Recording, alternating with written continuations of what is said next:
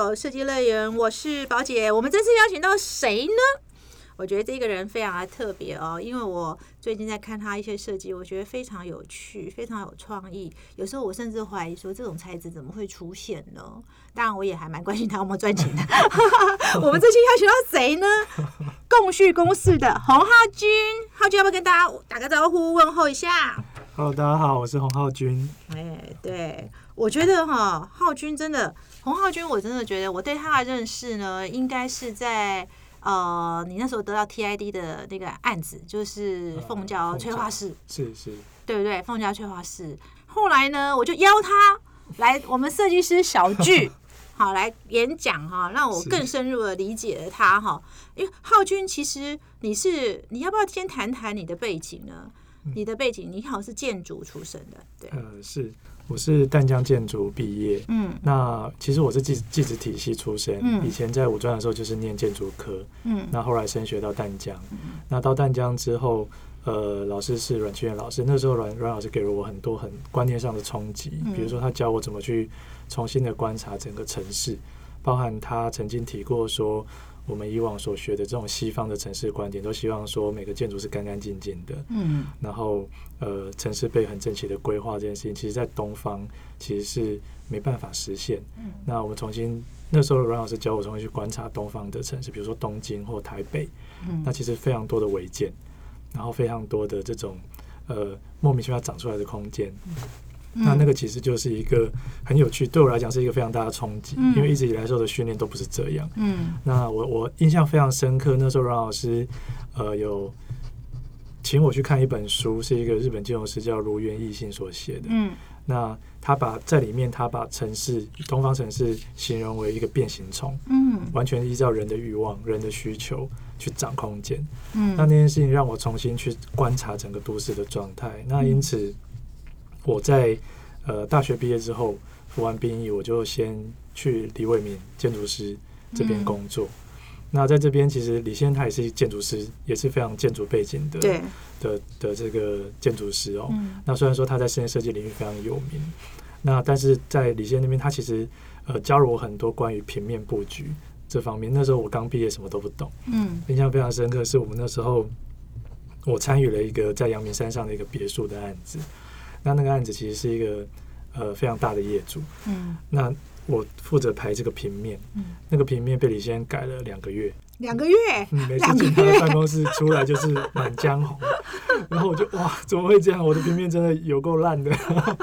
那李先就是一直不断的改，一直不断的改。那我其实知道李先他其实在教我，嗯，那经过那样子的一个一个练习之后，开始对平面有了很好的一个基础的练习，嗯嗯，对对，那。后来也是一直觉得自己还不足，所以也跟李先提了想再出国再去学习。嗯，那也到了国外，到了英国再去念建筑硕士。那其实我在英国念了两个硕士哦，一个是第一个是都市规划、都市设计的硕士。嗯，那这个部分是受到阮老师的影响。嗯，那第二个。念完第一个硕都市设计硕士之后，那个老师他其实也在伦敦的另外一个呃英国很有名的学校叫做伦敦大学的巴特雷建筑学院任教。那时候他就说：“哎，那你要不要再去巴特雷再念一个都市设计？”我说：“拜托不要，我想念建筑设计。”他说：“好吧，好吧，那我推荐你去。”那于是我就到了那边，然后继续念了第二个硕士。可是你念完了之后，你好像又留在英国，对不对？是是是，因为那个时候其实。呃，我到英国的那几年，那时候英国其实算是很不景气。对，当然不能呃跟现在的疫情这个状态做对比哦。那我记得在前几年，呃，那个时候的英镑和台币比是，我记得最高是到六十八比一。哦，对，曾经曾经非常非常的高。对对。那我去的那个时候已经掉到五十了。嗯。所以那时候英英国开始英镑开始往下走，那开始整个国家开始有点不景气。嗯。那我毕业之后，那个时候其实也是。抱着一个读读看的心态，想说那我就投个几间我有很有兴趣的事务所。那如果真的没办法，嗯，那我就回台湾吧。嗯嗯嗯。那同时间那时候我的同学啊，他们有人投那种三百间、三百间事务所，就投非常大量的。那我我记得我那时候好像只投了时间吧。你只投时间？对，因为我那时候真的不觉得我会找到工作。嗯嗯。我就投了几间，我觉得很很我很喜欢的。那其中一间就是海泽维克工作室。哦。那没想到投了之后，就收到他们的面试邀约，我就去面试。那面试的这个部分，其实中间的过程非常有趣，但是有点冗长。我现在是有机会再跟大家分享。那在那边，也就是在英国那边也待了。就就留在那边工作，待了好几年。嗯，哎，你回来之后有去哪里吗？或者是说你其实就就开事务所了？我回来之后，呃，那个时候原本的想法是希望想自己开事务所，嗯，但觉得好像离开台湾一段时间有点陌生。那于是，在刚好在一个也是在一个学弟的引荐之下，他刚好要离职了，嗯，他就说：“哎，那学长，你有没有兴趣来我现在这个？”事务所面试看看，嗯嗯，那间事务所那间事务所叫做自然洋建筑事务所，曾志伟，对，志伟学长，那我就去了志伟学长那边，然后也跟他约了时间去面试。那我觉得很有趣的是，其实包含海泽维克的面试过程和在志伟学长这边面试过程都非常有趣。嗯，志伟学长这边我去了之后，其实我前面已经寄了一个我的作品集，嗯，到洋行，嗯嗯，那志伟学长他其实没有。没有跟我聊我的作品，他只是在跟我很一般的聊天，非常轻松，像一个大哥哥。嗯，那聊了以后，那个时候，呃，自然银行已经完成了少少原始感觉研究室这个非常有名的案子。对，那志伟就说：“哎，那浩君，你下午有没有事？你要不要上来少少？”那我们请了一个日本来的大提琴家，要拉大提琴。嗯，你有兴趣就一起来。我说好，当然。嗯，我就上去了，就上山了。上山之后就跟他们一起在那边听那个音乐家拉大提琴。嗯，这个学长就倒了一杯高粱给我。高粱，喝吧？不是咖啡，是高粱。是高粱，对。然后我就觉得哇，太有趣了，真的。那我就就觉得哎，因为其实那个时候，那个时候的洋行，呃。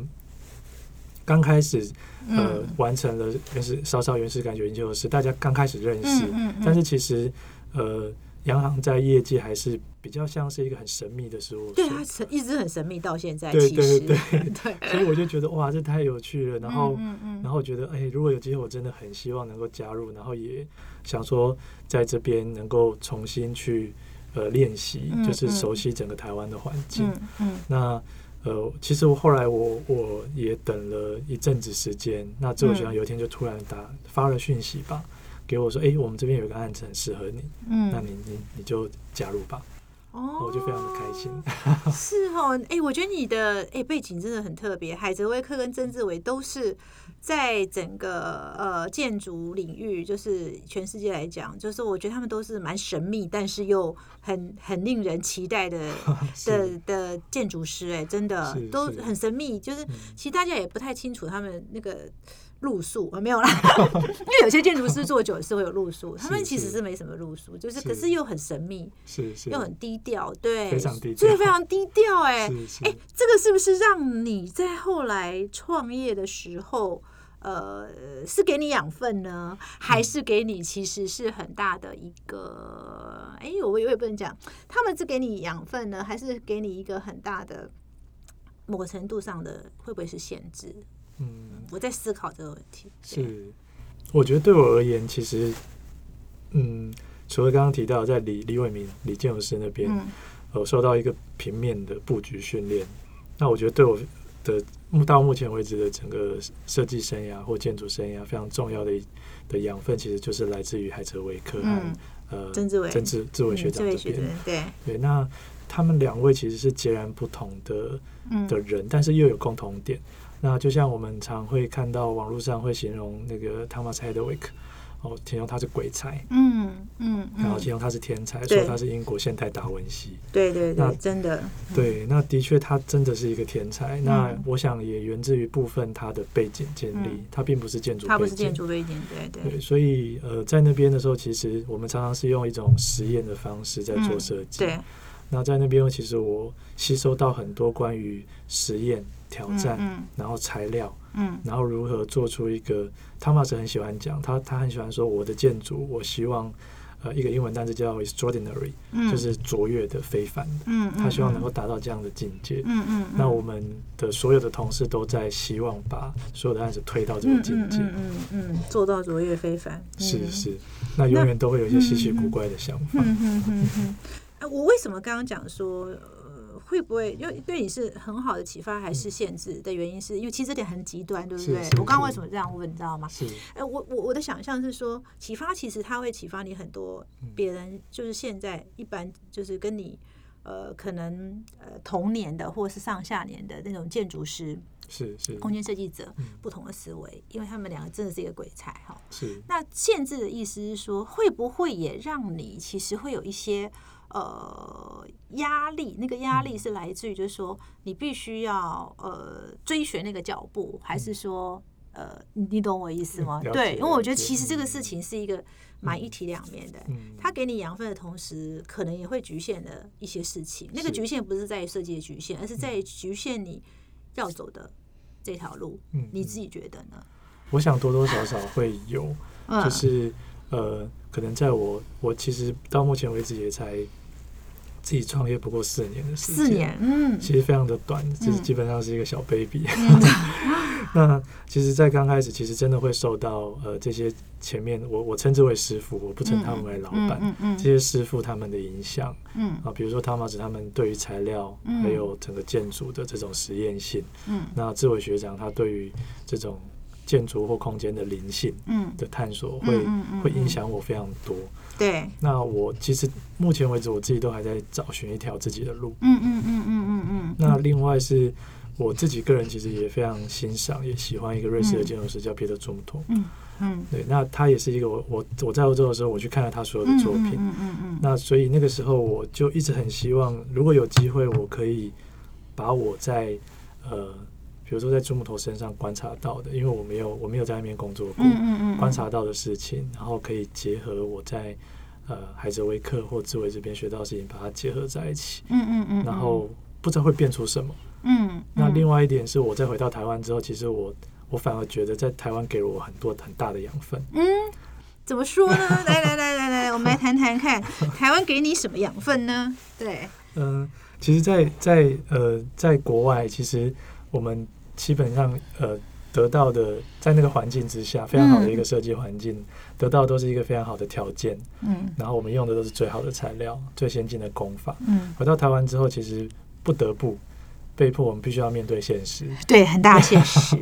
对，我们的功法没有可能没有国外那么好，然后材料可能也没有国外那么好。对，所以这个时候我们就必须要在这样的限制之下去挑战一些新的事情出来。嗯嗯嗯。那我反而呃回到台湾之后，呃，我反而会在我很喜欢散步。嗯，我常常会在散步的过程中看到很多呃台湾街头巷弄。很长明，他们在运用空间或运用材料的方法，嗯，那这个这些事情都会给我很大的养分，我就会在想，哎，其实这些我们看起来觉得很很熟，嗯，很丑，嗯的事情或构造或者是建筑，如果经过设计师的整理之后，会变什么样子？嗯，那这件事情其实给我蛮大的启发。那直到目前为止，我都一直还在思考这件事情，嗯，就是这些我们看起来其实不起眼的材料。我们怎么样可以让它华丽变身？所以你的空间应该感觉看到你的空间设计其实蛮多奇想的，哎，嗯，对，对你你的业主面对你这样奇想的时候，你会不会会是怎么样？我很好奇，是能接受还不能接受，还是其实有时候提出来是很容易被打枪呢？嗯，其实说真的，在刚开始创业的初期的时候。呃，提出来还蛮常被打枪的，因为那时候大家其实嗯没有看到，然后也其实不太相信，真的真的可以吗？嗯嗯那就算是我们当时在做凤胶的时候，那我很庆幸碰到非常好的业主，那业主很好，是就是包含陈姐和目前的 Lino 的这个整个 manager Lino，呃，然后那时候其实，在做我们都在做的时候，其实陈姐也常常会跟我讲说，浩君，我们到底在干嘛？这样真的可以吗？然后那时候其实我心里也蛮害怕的，但但是我就觉得说，我们应该一起做一个尝试。嗯嗯，对。然后我就跟陈姐说，我们现在就是一团迷雾，我们就是手牵手走在迷雾里，但是会看到光明的。那也真的很棒，就是凤娇这个案子最后的成果是好的。嗯嗯，那也让我们真的去实验了很多事情。嗯，对他真的实验很多哎，但是我真的很好奇，那个过程中。业主怎么这么的可以这个相信他？你会带他们走出迷雾？其实业主，呃，我自己觉得业主多半都是半信半疑。嗯，那我想，其实我我我想真的，我想只要做设计的设计师们，大概都会有深有同感。其实设计本身或是案件本身都蛮单纯的。嗯，那真正呃真正最复杂的是人。嗯，那业主他的想法或立场，其实会影影响整个走向。对对对对对对对。那今天如果当时当这个业主他是信任你的，而支持你的时候，就很有机会可以设计呃业主和设计师一起。共创出一个比较好的结果。那如果当今天两方是比较不信任的状态的时候，那可能就会有一些摩擦，或者是有一些比较不不呃不合预期的状况产生。对啊，因为我一直觉得好的案子，一个成功案子一定要好业主。可是并不是所有业主都可以接受像你这样走出迷雾。没有，因为我觉得，因为其实从凤娇我们看到很多实验性，我觉得这一点你应该是受海者维克影响很大，就是说你有画面。但是最后去落实的时候，其实是一个那个过程，其实你都不知道说，哎，有有些事情到底能不能做到？有没有做到一半真的放弃的案子？有有有，真的放弃，真的有放弃的是，呃，我们在前两年吧，在台中有一个案子，那这个案子它是一个铁道旁的仓库，那这个案子它的空间非常特别哦，就是它。呃，一进去，我应该说，我们还没进去之前就看到有一棵大榕树在屋顶的上方。我们一直以为里面有一棵大树，就一打开之后，发现那棵树是浮在屋顶上的。哇，好特别哦！对对，浮在哎，用浮哎，对对，它没有树干。那业主那个时候跟我们讨论说，他其实也是充满了理想。嗯，他希望能够把这个仓库改造成为一个艺廊，嗯，然后一个艺术家的创作场域，然后甚至。呃，有一些展示，还有结合一些周遭邻里的功能。嗯嗯。哦，因为这个仓库它是在台中的一个比较郊区的地方。嗯嗯。那我们基本上对这个案子非常的兴奋，我们就就做了好多设计，提了好多的想象。嗯。那可是后来其实发现业主他本身是做广告业起家的，他自己其实想法也开始慢慢的越来越的强烈出来。嗯。我就发现，哎，这样子好像。好像不太对了，嗯嗯嗯，是是，就是业主他开始比较像是业主他自己想要做设计师，嗯嗯的感觉，那我们就哇有点有点为难，嗯，那该怎么办？嗯，那我们就一直不断的在跟业主沟通讨论，嗯，所以这个这个部分有没有机会可以按照我们原本讨论定下来的设计的方向来做？是，那但业主他一直不断的有一些新的想法，或者是他希望能够掌控整个设计。所以后来这个案子其实非常可惜，没能继续做下去。当然我们会前面会先做一个评估，嗯嗯，我我自己会做评做一个评估，就是说这个案子是不是真的要切？嗯，那有时候可能是业主他真的觉得，哎，好像双方彼此之间没有共识，嗯嗯，可能是他提，有可能是我提，这个不一定，嗯嗯。那当然每个案子我们都还是希望能够做到最后，是是。那只是说，如果今天当这整个设计整个都已经变成了呃另外一个人。的设计的时候，其实我会觉得非常的可惜，嗯嗯，对，因为这个部分就已经不是呃我们所预期的那样子的呈现模式，嗯嗯，那我我其实想的是另外一个方面，是当这个案子未来假设被发表了，嗯，那说真的，它可能反过来会也会对我们造成伤害，嗯，对，因为它我们希望我们出来的每个设计都是有品质的。是是，所以我在思考的是另外一个层面，就是一个是可能对我们的呃所希望营造出来的设计品质会有损伤，嗯嗯嗯嗯嗯。那另外一个当然是收入，嗯，所以这个时候我就要去做平衡，平衡，你就要平衡。哎，可是这样子的话，你去接美学学美那个案子，难道不会比较限制吗？因为它又是学校，哎，对，那个案子其实是我觉得是一个很有趣的挑战。嗯，那个案子其实当时呃，台湾设计研究院他们在第一届。在甄选的时候，其实没有什么人知道。那主要是一个前辈，他发了一个这个链接给我，说：“哎，你可以去试试看。”那因为我自己很喜欢小小朋友，我知道脸书常常在晒女儿，你要拍谁拍谁，很可爱的。对，那我们就跟同事也讨论了，就想说：“哎，那我们来试试看吧。”虽然说他的预算非常低。那我们希望能够假设有机会可以去创造一个有意义的案件，其实也很好。嗯，那这个案件其实也非常特别啊，就是我们拿到设计权之后，学校才跟我们讲说，你们只有一个月，一个月。要完工。哇，因为学校教室不够，我们就啊，只有一个月，那我们就拼了命的把它把它把它赶快把它施工的部分赶快把它做完，然后把它做好。嗯，对。那这但是这个案子其实后来给我们非常大的成就感。成就感并不是因为他得奖，嗯，而或者是他曝光，而是因为我们在完成了之后，看到小朋友在老小朋友和老师在使用的那个那个感觉，嗯嗯，他们非常的开心。嗯，我们只改造了四间教室，嗯，改造完之后，其他没有改造的小朋友都跑来跟我讲说：“叔叔，为什么我们没有？” 就是学校只有钱改造世界，对对。然后我们就觉得哇，就是那个获得的那种心理的成就感非常好。那当然，这个案子也有赚钱，但是赚的很少，很少，非常少。我在猜，应该很少。对，对，对，比较像是一个在，就是有点像是呃，我们就是做一个好的案子，然后希望能够让大家去共享。嗯嗯嗯嗯。对，那后来也很有意义的，就是校长也。争取到一笔经费，嗯，然后就改造整个学校都变成一样的教室。真的啊！后来你们就把学整个学校改成一样的教室，哇，那小朋友一定很开心。对，哎，这个我觉得其实有时候前一阵子就是呃，我之前也采访了很多设计师，其实我们都在聊一件事情，就是设计这个产业好像都是要在那个最最困难的一个环境下，然后考验设计师在。不管是在形体，或是在结构，或是在材质，是各方面的的的挑战，你们的极限，然后你们就会有创新。对，但是我很好奇，你怎么会有这么多源源不绝的创意呢？其实就一方面，我就是回到台湾，刚刚提到回到台湾之后，其实散步的街头就看我自己会看到很多事情。嗯，其实我的手机里面就有个相簿。就是记录我所有拍到我觉得很有趣的事情，那那些事情就会被我提炼出来拿来做设计。嗯，然后另外一个部分是我很喜欢看漫画。嗯，那漫画里面其实会给我很多的灵感。嗯嗯，然后让我就是哎，有没有机会把这个拿去做设计？嗯嗯嗯，对，比如说，比如说我之前就有呃想要尝试一件事情，就是我们看到那个台湾的那个人行道的那些那个人行道砖都会放那个玻璃沙。那晚上的时候不是就会亮晶晶？对对对，会亮晶晶的。对。然后之前我就曾经想说一个案子，有没有办法我整个空间就是涂料都混玻璃砂？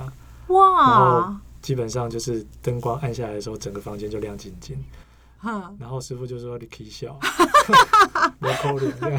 但是我还是很想试这件事情。对，就是很多奇怪的想法会浮现啊，就是呃，或者或者是说，我也很希望能够，假设有机会的话，能够去。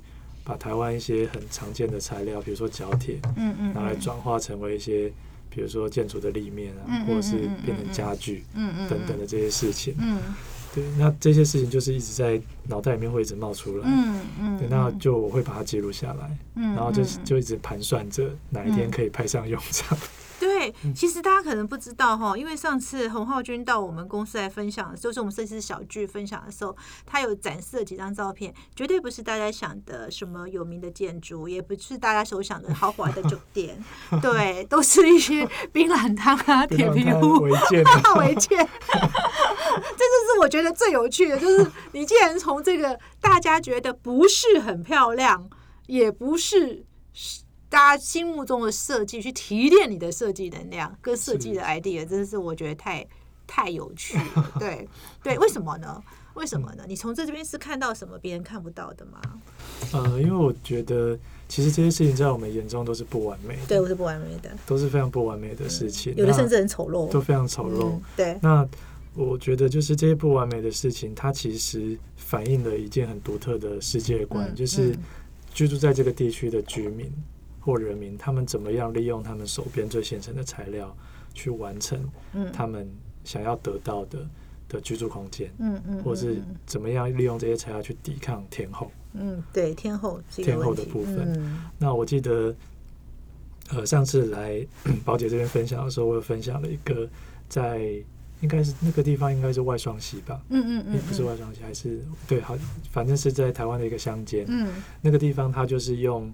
呃，沥青，哎，对，把房子的屋顶都涂黑，有有有有有。有，对，都涂黑黑的，连墙壁都涂黑黑的，嗯嗯，连铁皮屋都涂黑，嗯。然后我那时候就是，我是开车经过那个地方，我就觉得很有意思，真的整个村落都涂黑黑的，嗯嗯嗯。那后来我就跟那边的人聊天，他就说那边因为非常潮湿，所以他们用铁皮会生锈，还是会生锈。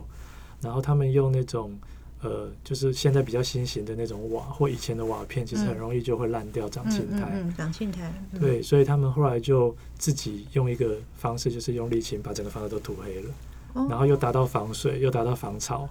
嗯，确实，确实是很难很难很难想象哈。对对，然后我听了我就觉得哇，太厉害了吧！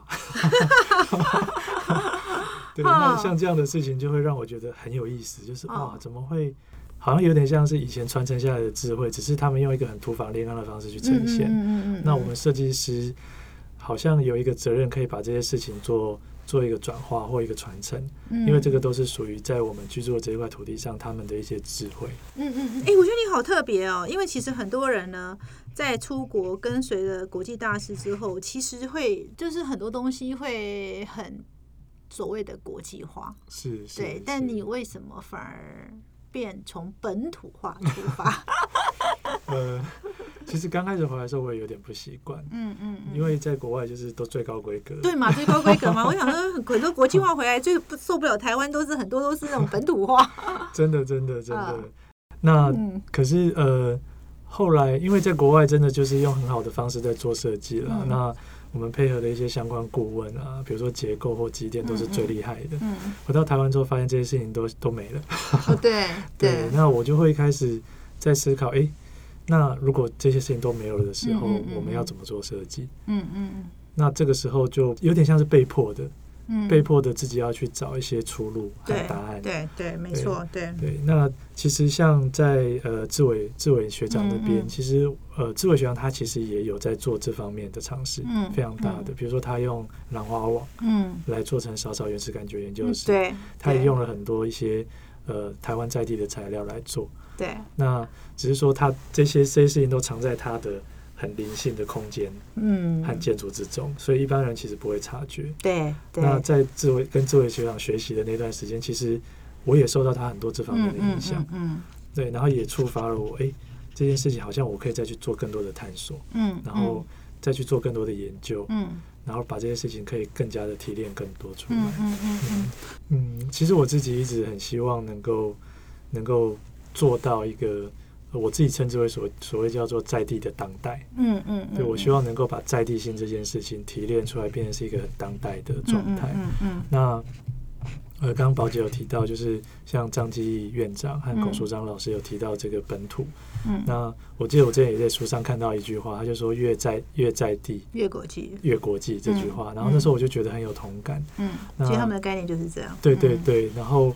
呃，尤其是像我今年又因为每年都会关心那个普利兹建筑奖是谁，那今年得主就是法国一对夫妻档，对对，那个 Luckden 和那个 Vassal，嗯，那他们其实这间事务所其实呃，我在前几年一直在关注，嗯，那因为他们用了很多。长明的材料，嗯，包含呃透明的那种塑胶浪板，包含金属网，对这些材料，然后他们把它重新的组合，嗯，然后他们也用在很多的比较偏向是呃公众性的建筑，比如说国宅，或者是一些甚至用在美术馆，嗯哼，那我就觉得这件事情其实也非常有趣，就是其实说真的，国外好像很早就在做这件事情了，对对。对，那怎么只是看说我们怎么样去重新看这件事情？对啊，比如说我们看看一个保特瓶，嗯，我们觉得它可能就是一个保特瓶，嗯，但是我们如果用其他不同的角度去看它，它可能变成其他事情。比如说我们这样看它，它可能有机会变成一个万花筒，对对。然后我们再放在光下看它，看的里面有很多不同的光线折射，是，那它就会呈现出不同的样貌。所以其实一个材料对我来讲，它其实可以有很多的变化，嗯，那这些变化其实就可以。达到也许我们心中所想呈现的那个空间的氛围，嗯嗯，那这也是我一直目前还一直不断不断的在尝试的部分。嗯，哇，我听了呃今天今天采访的那个洪浩君，我真的对台湾的那个设计真的感到非常有信心，因为我一直觉得在地的当代其实是现在我觉得年轻设计师必须是思考，因为台湾的呃文化确实在。某些时候它是很混乱，因为它其实就是一个非常移民的一个文化。是，我们一直在，我们很多文化嘛，我们从西班牙、荷兰，然后日本，然后大陆各种各种文化的混混，应该说非常的。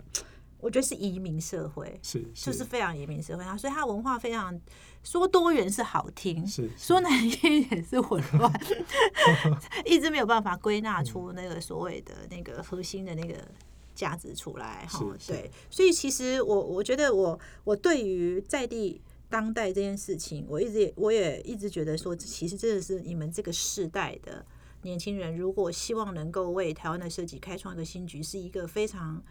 正应该是非常好，应该是很好的一个方向。是，对，今天真的很高兴采访到浩君，谢谢。然后我也期待，真的真的很期待我们呃浩君这样的年轻设计师，呃，当然一定要活下去。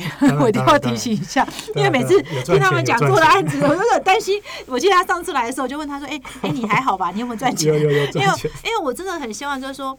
呃，我们在讲，虽然漂亮家居不断的在开一些设计公司的经营课，但我一直觉得，嗯，产业跟产业的创新都是非常重要，产值跟产业创新都是一样重要的事情。是是，对。那所以我都希望说，呃，像这样的年轻人，他一定要在这个市场上。